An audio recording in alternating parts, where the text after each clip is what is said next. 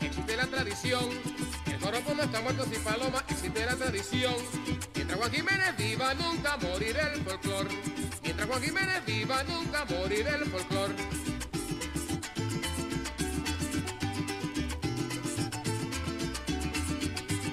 Al compás del bandolín, cuatro maracas y tambor. Al compás del Los brujos bandolín, de Chávez, la magia como prolongación de la política. David Placer. Capítulo 4. Los espíritus de la noche. Había conocido a Cristina y poco tiempo después, el 11 de abril de 1984, me presentaron a Erma, que no tenía nada que ver con ella. A Cristina, morena y con ojos pícaros, le encantaba cantar.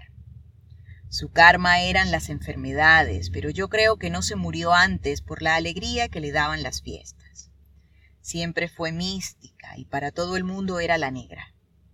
En cambio, Erma, historiadora y terrenal, era blanca como la luna. Cuando se arreglaba, se maquillaba con colores que le hacían juego con el color de los ojos. Eran hermanas por parte de madre. Nos conocimos gracias a una amiga, Elizabeth Sánchez, prima de otro gran conspirador, Nelson Sánchez, que había estudiado con Adán en la universidad y que nos convenció para iniciarnos en la lucha clandestina, en aquellos años de proyectos de esperanzas. Y Cristina, que apenas se había mudado de Ciudad Bolívar a Caracas, se quedó en casa de Elizabeth, en la urbanización La Gran Colombia. Los signos de que nuestro destino nos llevaba a continuar una lucha histórica estaban en todas partes, también en los nombres de los lugares donde nos reuníamos. Irma y Cristina vivieron un año y medio allí hasta que les entregaron su apartamento en el paraíso. En aquel tiempo no andaba muy bien. Se lo comenté a varios compañeros y recuerdo que a uno de apellido Saavedra y del que decían que era un experto en plantas, le pedí una recomendación. Me unas cosas, que si ginseng, que si otra que no me acuerdo del nombre total, que yo seguía igual, solo dormía tres o cuatro horas a lo sumo. Había llegado cansado de Elorza después de un largo viaje y con muchas noches sin dormir. Llegué al apartamento de Erma y apenas entré por esa puerta, estoy convencido de que Cristina supo ver la preocupación en mi rostro, las angustias que arrastro desde siempre, y asumió ese rol de madre protectora que tanto le gustaba. Chico, tienes esos ojos rojos, Hugo. ¿Qué es lo que te pasa? No aguanté más, sentí que era el momento en que debía desnudar mi alma y confesar aquel secreto que escondí tantos años y que jamás me atreví a contárselo a nadie. Hermana, es que los espíritus no me dejan dormir. Cristina guardó silencio.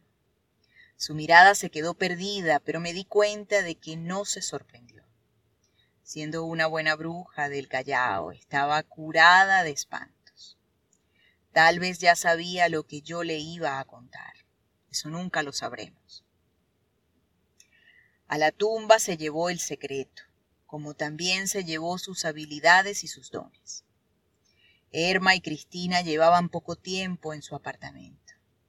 Estaban en el proceso de adaptación a la nueva casa. Atrás habían quedado tantos buenos momentos, de trabajo y de celebraciones, de reuniones y de incertidumbres, en la casa de Elizabeth Sánchez. Tenía machimbrado de madera y pisos de mármol. La parte trasera estaba orientada a una colina frondosa, llena de árboles. Me acordaba de cuando yo era chiquito y andaba feliz en los árboles del patio de mi abuela Rosa Inés, ajeno a todo el tormento que me perseguiría años después. Muchacho, no te encarames en esos árboles, me gritaba ella. Yo me lanzaba con mis hermanos y con Laurencio Pérez, que le decíamos el chino.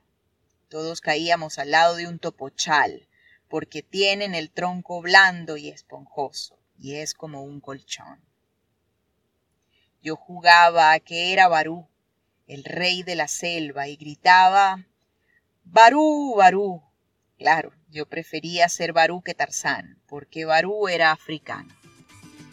Los brujos de Chávez, la magia como prolongación de la política. David Placer.